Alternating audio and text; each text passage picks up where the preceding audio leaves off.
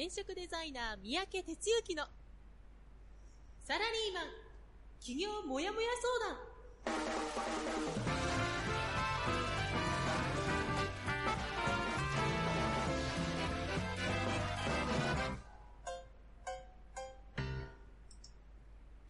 自分に何ができるんだろう。何から始めたらいいの？この番組はそんなモヤモヤ状態のあなたのお悩みにサラリーマンの応援団長転職デザイナー三宅哲之がお答えするポッドキャスト番組です2019年9月24日火曜日朝6時になりました。皆さんおはようございます。転職デザイナーの三宅哲之です。はい、えー、ということでね、新しい1週間スタートしましたが、リスナーのあなたは元気にしてますか？今日お天気の方はですね、東京地区は今朝日が上がってきて、もうちょっとこの朝日が暑い感じですね。ここ、2、3日はなんか30度とかね、なって、まあなんかまた、夏が再来してるような、まあ変な気候ですけど、台風の加減かなんだかね、いうことだと思います。えー全国的に地図見ますと、ほぼ晴れマークが並んでいますが、えっ、と、北陸ですね、金沢、新潟は雨マークですね。それから、まあ、東京も午後から雨みたいな感じになってますけども、まあまあ、いいお天気という感じじゃないでしょうか。はい、あなたのところのお天気、いかがですか？はい、ではですね、えー早速こちらのコーナーから入っていきましょう。団長の一周はい。えー、ということでですね、一週間振り返っていきたいと思います。あ、すいません。えーっと、先週は9月の17日からえー9月の23日の一週間ということですね。えーっと、17日ラジオでいつものように僕の一週間スタートしまして、まあ、その時は、えーパーソナルトレーニング、ま、行きました。で、水曜日は、ちょっと病院入りしていた車がですね、戻ってきたので、えーそれの入れ替えをしたりしてましたね。で、えーっと、夜は、東京メイン授業ということでやっておりまして、今回で7回目になるのか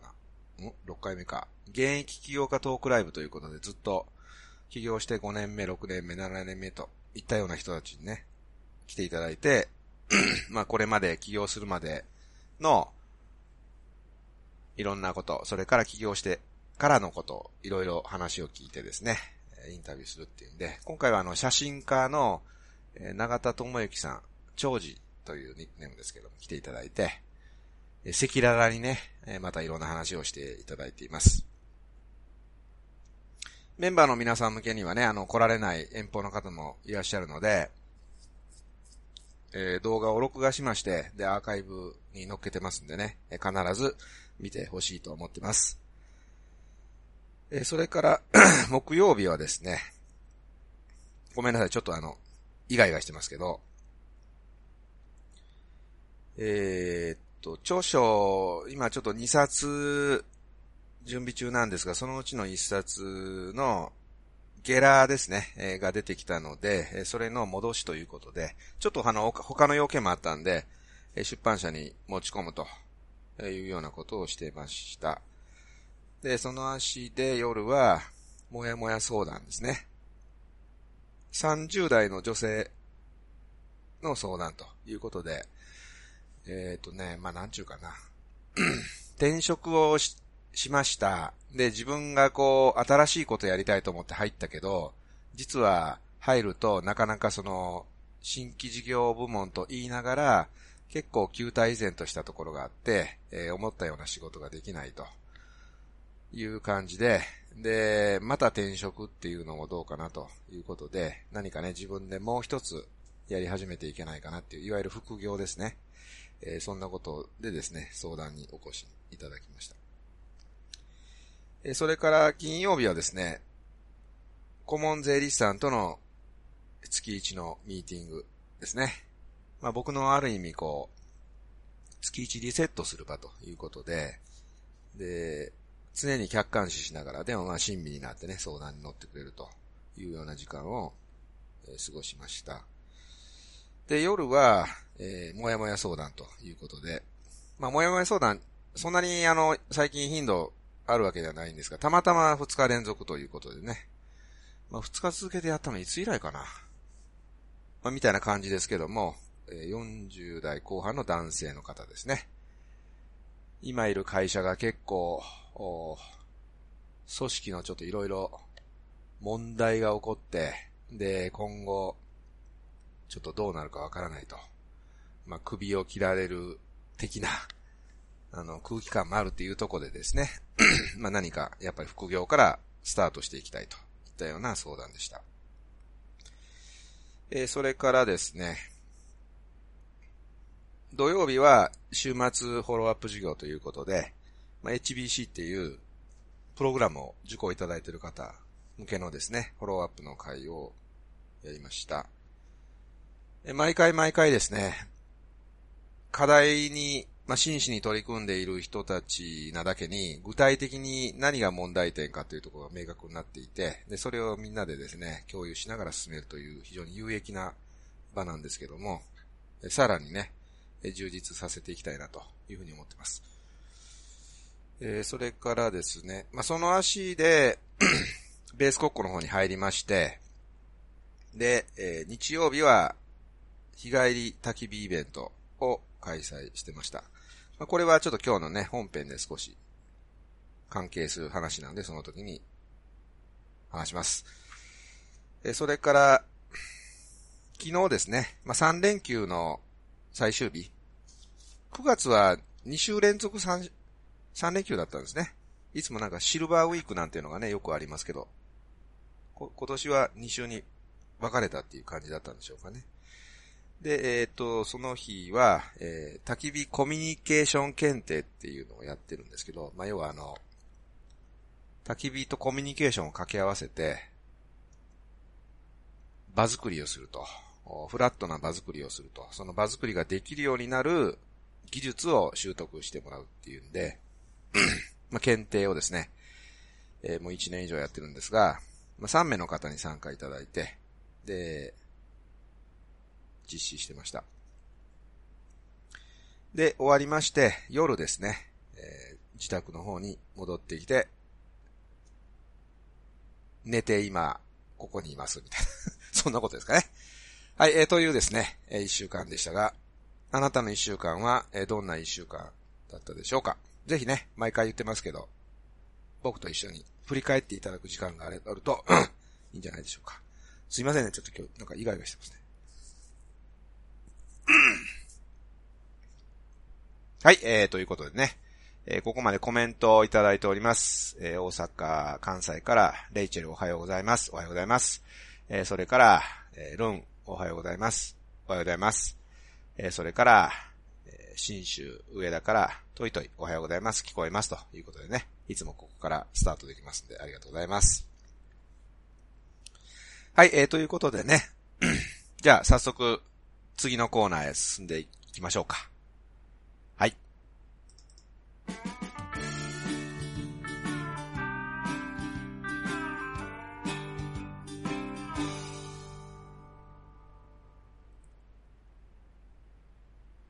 はい、えー、ではですね、今日の本編なんですけど、今日はですね、珍しく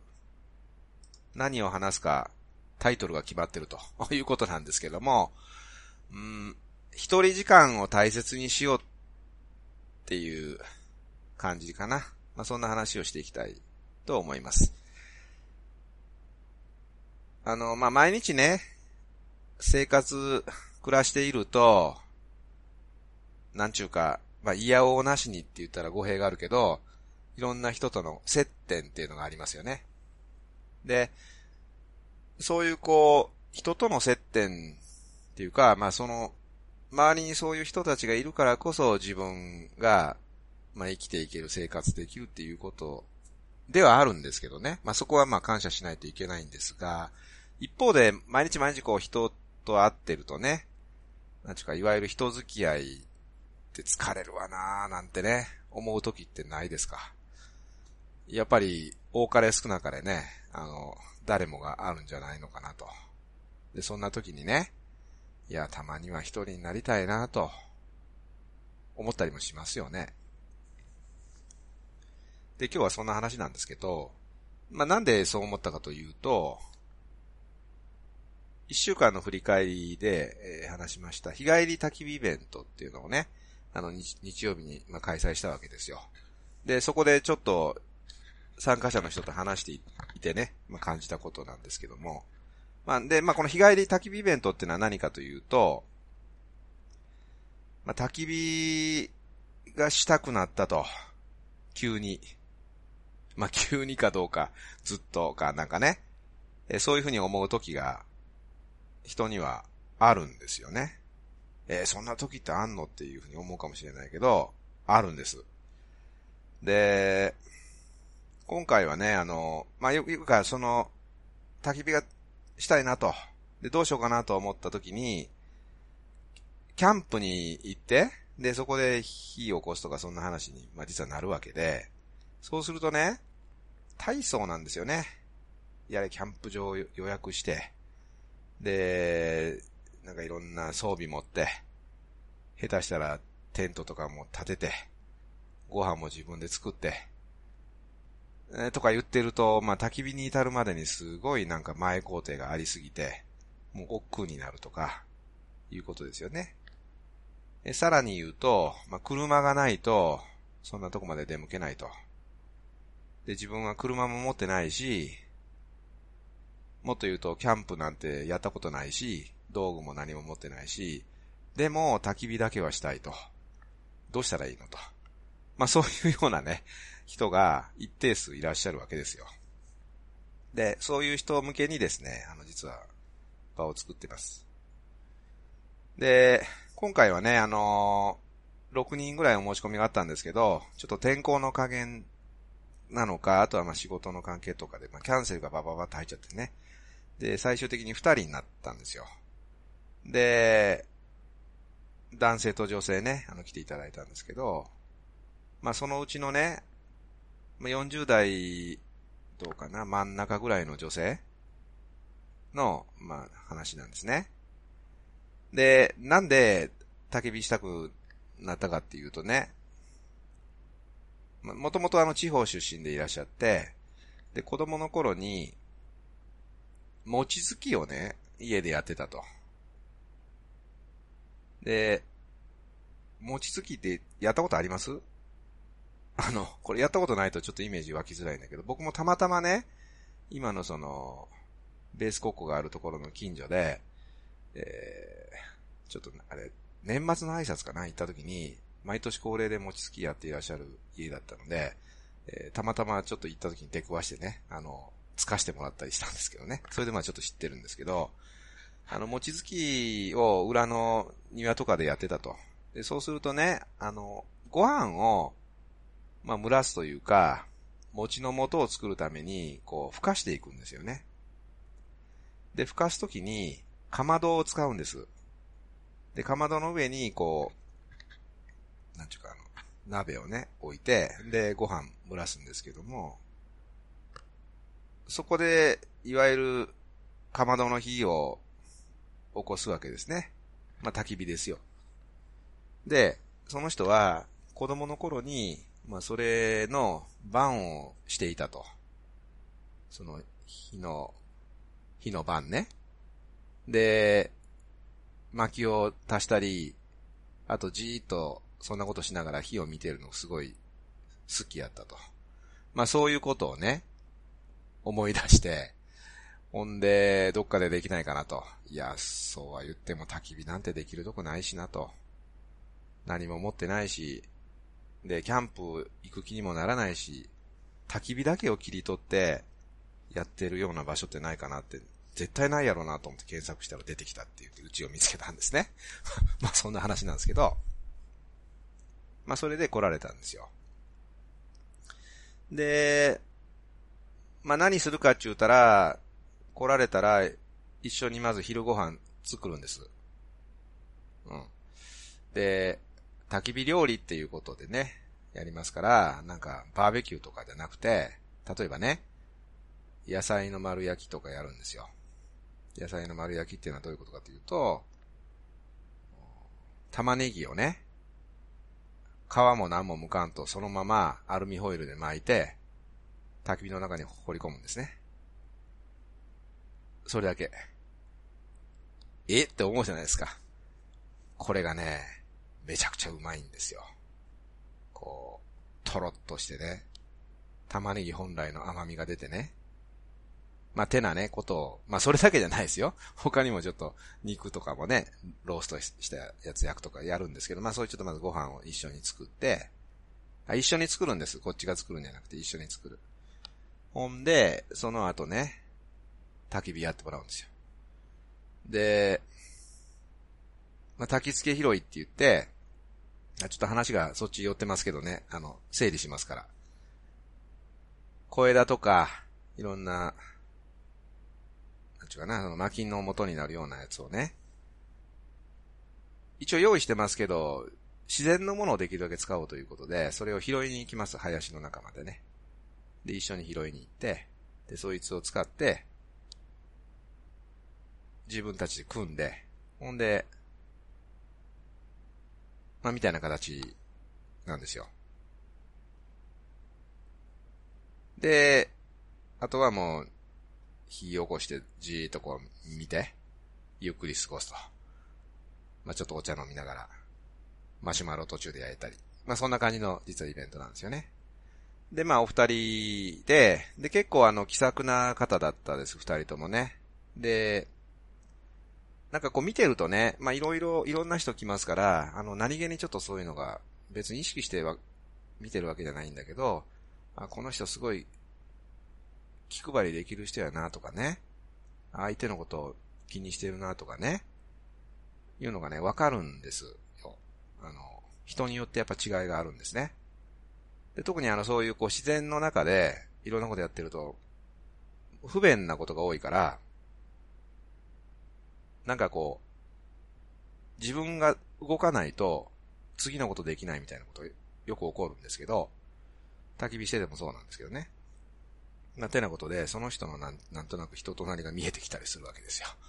ほんで、今回来た人二人ともすごいお互いに気を使ってね。で、話もなんか適、適当にこう出しながらっていう感じだったんです。で、それでね、あの、終わりまして、で、まあ、送っていくんですけど、で、男性の方は車で来ていらっしゃったんで、そのまま帰りましたが、女性の人は車ないんで、あの、行きと帰り、送迎で、まあ、助手席乗ってもらってね、で、送るわけです。まあ、そうすると、何気にね、あの、まあ、助手席乗っていただいて、景色見ながら話してると、雑談がいろいろ膨らんでくるんですよね。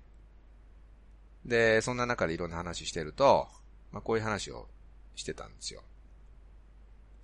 今ね、あの、ソロキャンプってわかります？ソロキャンプ。一人でキャンプに行くのソロキャンプって言うんですけど、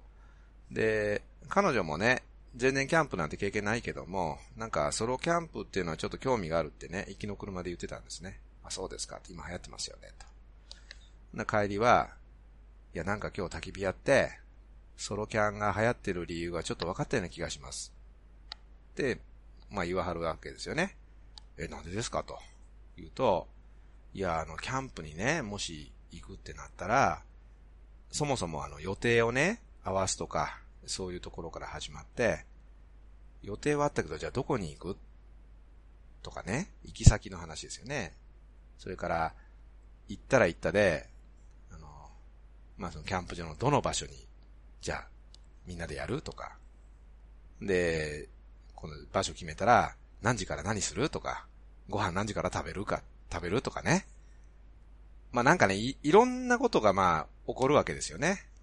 まあそれは当たり前ですよね。周りに人いるから、それぞれの都合とかもあるし、思いもあるじゃないですか。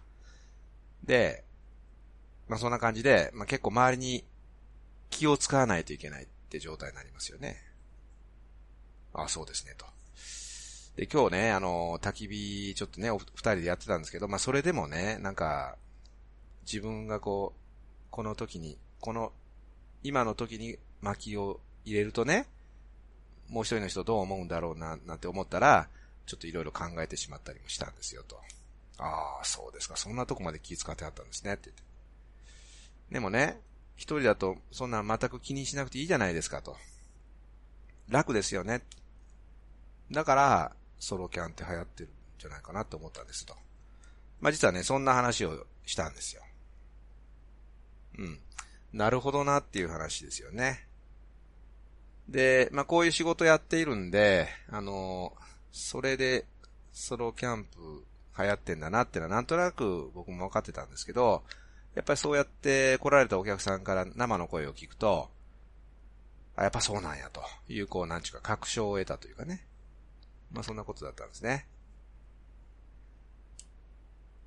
まあ要は、なんちゅうかこう、毎日って、こう、そのように人との関わりでできてますよね。で、冒頭言いました通り、人と関わるっていうことはすごい大切なことではある反面、大変なことだったりもするわけですよね、時として。その気を使うっていう状態これがどうしても出て出てくるわけで、で、細かいことっていうか、決め、きめ細やかって言った方がいいかな。きめ細やかな気配りができる人ほど、その周囲のことがまあ気になると。いうことだと思うんです。で、周囲のことが気になればなるほどね、まあ疲れますよね。ぶっちゃけ。で、それが時には、煩わしいっていうことにもなっていったりするわけですよ。で、そんなことをね、なんか、毎日、なんというかな、無意識のうちではあるんだけど、頑張りすぎていると、ある日、はぁって言って、どっといっぺんになんかね、あの、精神的にダウンしてしまうとかね、まあ、いうことも起こりうるというか、まあ、それに新たなね、ストレスがかかって他のことでね、なんか、ああ、もう、僕や私って毎日何してんだろうみたいな感じでドーンと落ちてしまうとかね。まあ、いうことも、まあ、下手したらあったりする。と思うわけですよ。で、そもそもね、うん、まあ、人に気を使うっていうのは大切なことではあるんだけども、人ってそれぞれ思ってること違うわけですよね。なんか自分と同じことを思ってくれてるんじゃないかななんて思い始めて、それでこう接したら、なんかそうじゃないことをされると、なんか、大げさに言うと裏切られ感があってね、えー、って思ったりするじゃないですか。でも、実は、そうじゃなくて、あの、結構、なんちゅうかな、自分勝手なところがあってね、みんなそれぞれですよ。思ってることも違うし、だから、合わせていくっていうのには多分限界が起こるわけですよね。で、一方ね、いや、僕はこういうね、考え方持ってるからこれをきちんと通していくんだと、これ絶対ブレないんだと、まあ、みたいなことを思ってる人がいて、で、それを貫き通すっていうのも無理な話だったりしますよね。だからどうしたらいいのかっていうと、まあ、結局その周囲とどう折り合いをつけていくのかっていうことに多分なってくるのかなと。まあ、そんな風に思うわけです。と言っている自分がそんなことはできているわけじゃないんですけどね。まあ、整理して言うとそういうことかなって今思ったわけですよ。で、まあそうなんだけど、なんか折り合いとかつけていくのも結構それはそれでね、まああの、疲れる話やから、要は、たまにね、たまにはね、意識的に一人時間を作ってみると。いうことをやってみたらどうですか？その、周囲からね、解放された、まあ、解き放たれたひとときも、あーってもう、自分があーってできるですね。そういう時間をやっぱり作った方が良くて、で、そういうのが時たまないとね、そんなにね、頑張ったばっかりとか気を使ってばっかりでね、やっていけるほどね、あの、なんちゅうか、うまいことできてないですから、人間ってきっと。なので、えー、そういうのあったらどうかいなと。で、できたらね、その、一人時間の時に、まずはリラックスすること。で、リラックスすると同時にね、集中できると。なんかそれがこう、心地よくできるような、そういうこう場というかね、持った方がいいなって思うわけです。となると、よく言う非日常的な空間ということになるわけで、まあそんなことをね、ぜひやっていただくといいかなと。で、まあ別にあの焚き火の宣伝するわけじゃないけども、焚き火の場っていうのは、おそらく極上の一人時間が作れる場所なので、まあそれでね、あの、実はあの、ソロ焚き火なんて言って、えー、これからちょっと力を入れてやっていこう。まあ一人時間が作れる焚き火のやり方というかね。まあそういうことをね、実はあの、講座なんかもちょっとやっていこうと思ってるんですけど。ということです。だから、そういう一人の時間作るとね、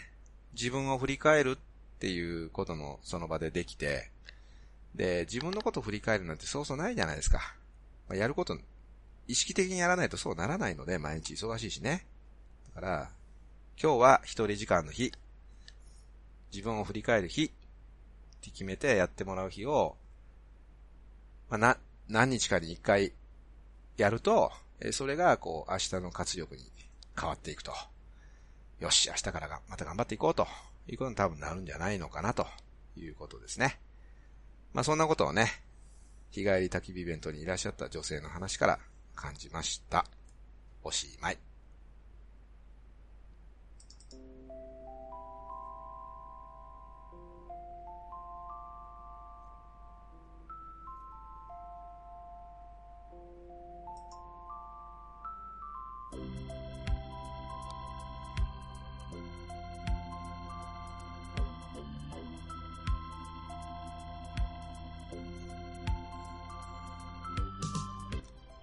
はい、えー、ということでね、今日もお付き合いありがとうございました。朝日がガーッと上がってきてですね、まあ、うちのちょっと、まあ、自宅の窓からこう差し込む日がどんどん暑くなってくるということですね。えー、これ9月の末の朝日かいなという感じですけどね。まあまあお天気ということで OK なんですけどね。はい。えー、ということでね、お知らせのコーナー、いよいよ今日がそういう意味では毎回言ってるお知らせの最終アナウンスになりますね。えー、星空商店街2019東日本版がいよいよ9月の28日、今週の土曜日になりました。ということで、最終的に昨日締め切りしたんですけど、うちの参加メンバー57名、58名ですね。えー、ということで、えー、ちょっと目標にしてた50人をクリアしましてね。で、昨日の夜に懇親会顔出しますってね、時間取れたんで、なんてね、言ってくれるその、え起業家メンバーがいたりしてね、えとても嬉しい、あの、ことなんですけども、まあ、そんな形でやります。で、内容はね、え企業及び副業、副業ってあの、複数の服の副業ね、っていうのをですね、取り組んでいる人たちが、今現在自分が持っているネタをですね、100%出して、で、それでブースでえ提供したり、さらにはセミナーで喋ったりといったようなことをですね、やってくれます。え出展者約30名ですね、え、いうことになりまして、前半後半で15人ずつが入れ替わるような、そんな形。で、セミナーも2箇所で開催しますので、並行して、A 会場、B 会場で行われるというようなことでね、もう非常にこう、活気を満ちた会場になると思うんですけども、入場無料です。なんかそういうことを取り組んでいる人たちって、どんな顔をしてるんだろう。まあ、そんなんでいいんですよね、実は。どんな空気感なんだろう。何やってるかまで分かんなくていいと思うんですよ。なんかそういうね、来てもらって、あ、こんな風に目を輝かしている人たちがいるんだと。毎日なんか、あのー、会社通ってたらちょっと下向いてるけど、そうじゃなくて、いや、こんなに明るい表情でね、いや、なんか生き生きしてやってる人がいるんだと。いうことを見に来るだけでもね、めちゃくちゃ意味があります。まあ、手な具合でね、えちょっと東京になってしまいますけども、秋葉原駅から歩いて、6、7分かな？いうところにあります。最寄り駅は、え東京メトロ銀座線の末広町。ここだと歩いて1分ぐらいのところにありますのでね。オープンスペース入ったらすぐにこう、ガラス張りで、えー、やってるのがすぐわかるような場所でやってますのでね。えー、ぜひ遊びがてら、えー、来ていただきたいと思います。えー、っと、そうですね。あの、ラジオを一生懸命聞いていただいている西日本のメンバーも相当来ますね。えっと、昨日、数数えたら9人かな？いや、ものすごいたくさん来てもらってね。いやありがたいなということで、えー、まさにこう、東と西が一体化してね、やっていくと。まあそういう商店街に仕上がっていくと思いますので、ぜひ、あなたの参加をお待ちしております。はい、えー、ということで、お相手は、団長こと転職デザイナーの三宅哲之でした。じゃあまあ、今日も一日頑張っていきましょう。いってらっしゃい。この番組は、転職塾。サラリーマンがゼロから始める自分サイズ企業準備の学校。フリーエージェントアカデミーの提供でお送りしました。